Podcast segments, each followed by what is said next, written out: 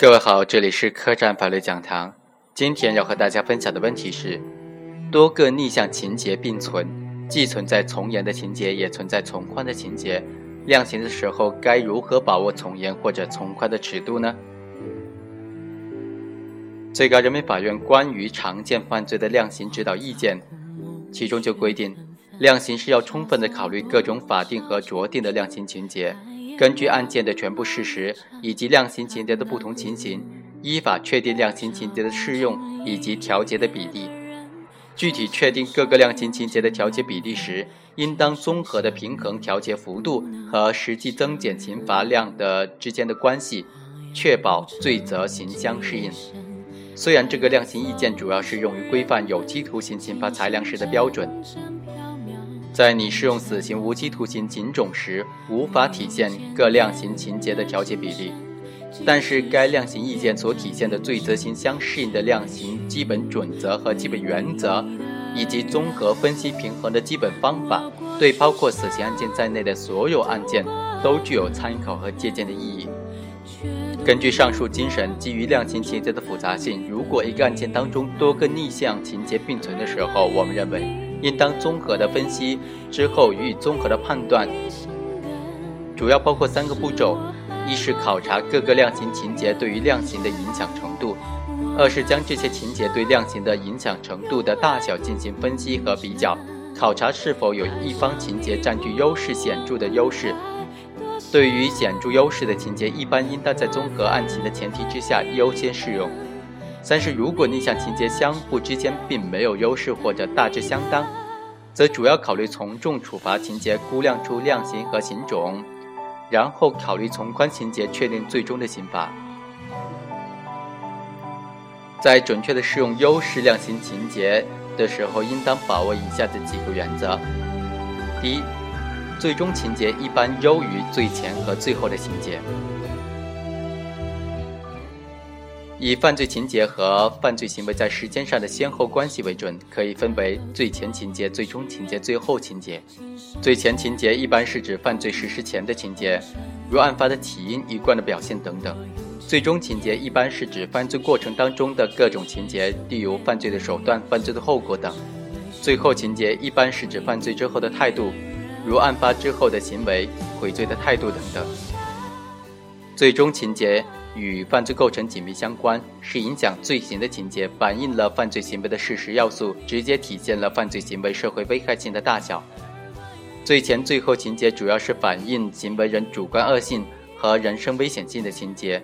体现犯罪的起因、动机、悔罪的态度等等。一般情况之下，最终情节对量刑的影响更为关键和重要。第二。单一的应当行情节与可以行情节相比，单一的法定情节和酌定情节相比，前者一般较为优势情节。应当行情节是对法定情节必须适用的绝对性的规定，可以型情节呢，则仍然有一定的选择适用的余地。法定情节是刑法明确规定需要在量刑时考虑的情节，而酌定情节则是根据刑事政策和刑法的精神在量刑的时候酌情考虑的情节。第三，从重与减轻情节并存时，减轻情节一般为优势情节，因为从重只能够在法定刑幅度之内从重，而减轻则是在法定刑以下减轻。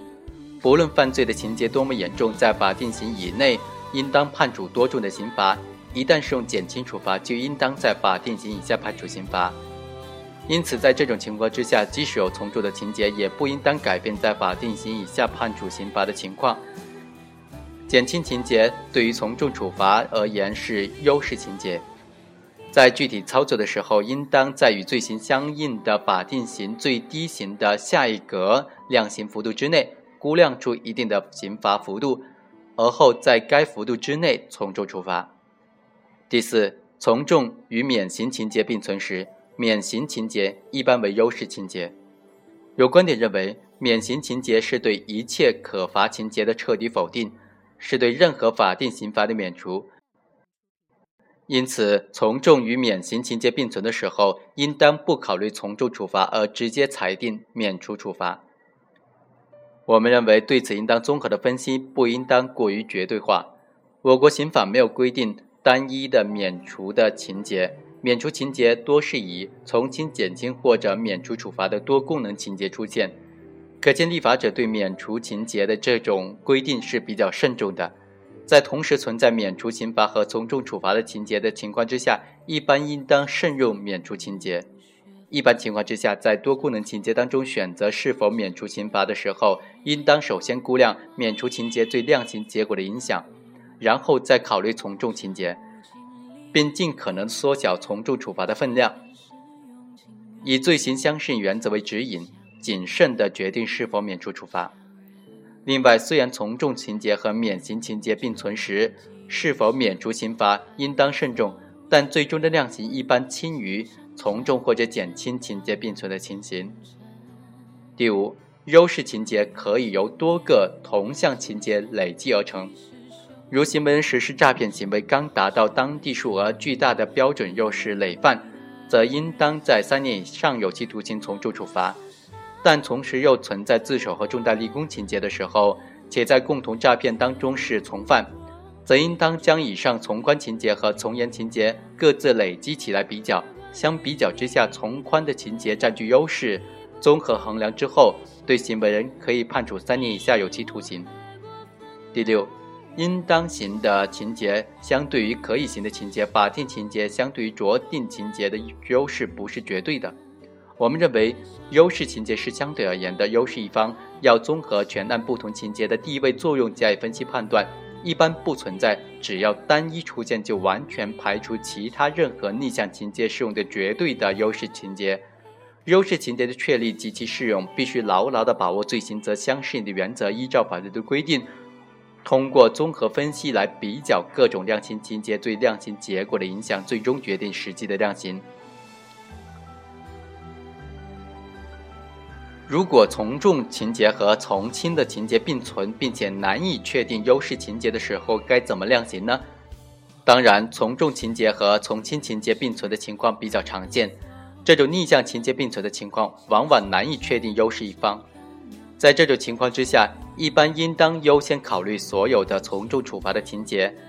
在此基础之上，先拟定一个要判处的刑罚，之后。在从重处罚的基础之上，考虑所有的从轻处罚情节，将拟处的这种刑罚幅度向下适当的降低，即先从重再从轻。有的观点则认为，优先考虑从重情节会导致在任何情况之下，趋严的这种情节都是优先的首要的情节，因此不利于被告人，也不利于司法公正。其实这种观点是对本方法的这误读。因为并非优先考虑哪个情节，哪个情节就更加重要。优先考虑从重情节，可以在法定刑内确定上限，使裁判者明晓本案所能判处刑罚或者刑期的顶点；在从轻，可以使从轻情节得到充分的体现。在这种方法之下，可以出现在法定刑下限判处的情况，有利于被告人。反之，如果采用先从轻后从重的这种处罚的方法的话，貌似优先考虑和趋向于从轻，但实际之上不利于从轻情节的体现。一是，即使裁判者在优先考虑从轻时已经达到的法定刑的下限，再考虑从重，则必然会在刑期或者刑罚之上予以提升，难以出现在法定刑下限判处的情况。二是，采取先轻后重，往往在实际考虑从重情节时难以把握限度，有上浮过限的可能。导致从轻情节往往被弱化，因此呢，采取先从重再从轻是相对于被告人更有利的这种处理的方式。需要指出的是，从重从轻的量刑的适用原则顺序，不仅在操作上应当准确，而且在裁判文书当中也应当清晰的反映，否则就可能造成量刑不当的误读。如被告人参与抢劫是共同犯罪当中的从犯，但是累犯。一审判决则表述为：被告人是从犯，应当从轻处罚；又是累犯，则应当从重处罚。最终对其判处有期徒刑三年。检察机关就会认为，既然从犯，应当从轻处罚，从轻到法定刑下限就是三年以下有期徒刑。那么之后的表述累犯这一从重的情节就根本没有得到体现，因此就会提起抗诉。可见，这就会造成逻辑上的不必要的混乱和理解上的偏差了。以上就是本期客栈法律讲坛的全部内容，下期再会。荒草枯木雪纷纷，萧索多少情。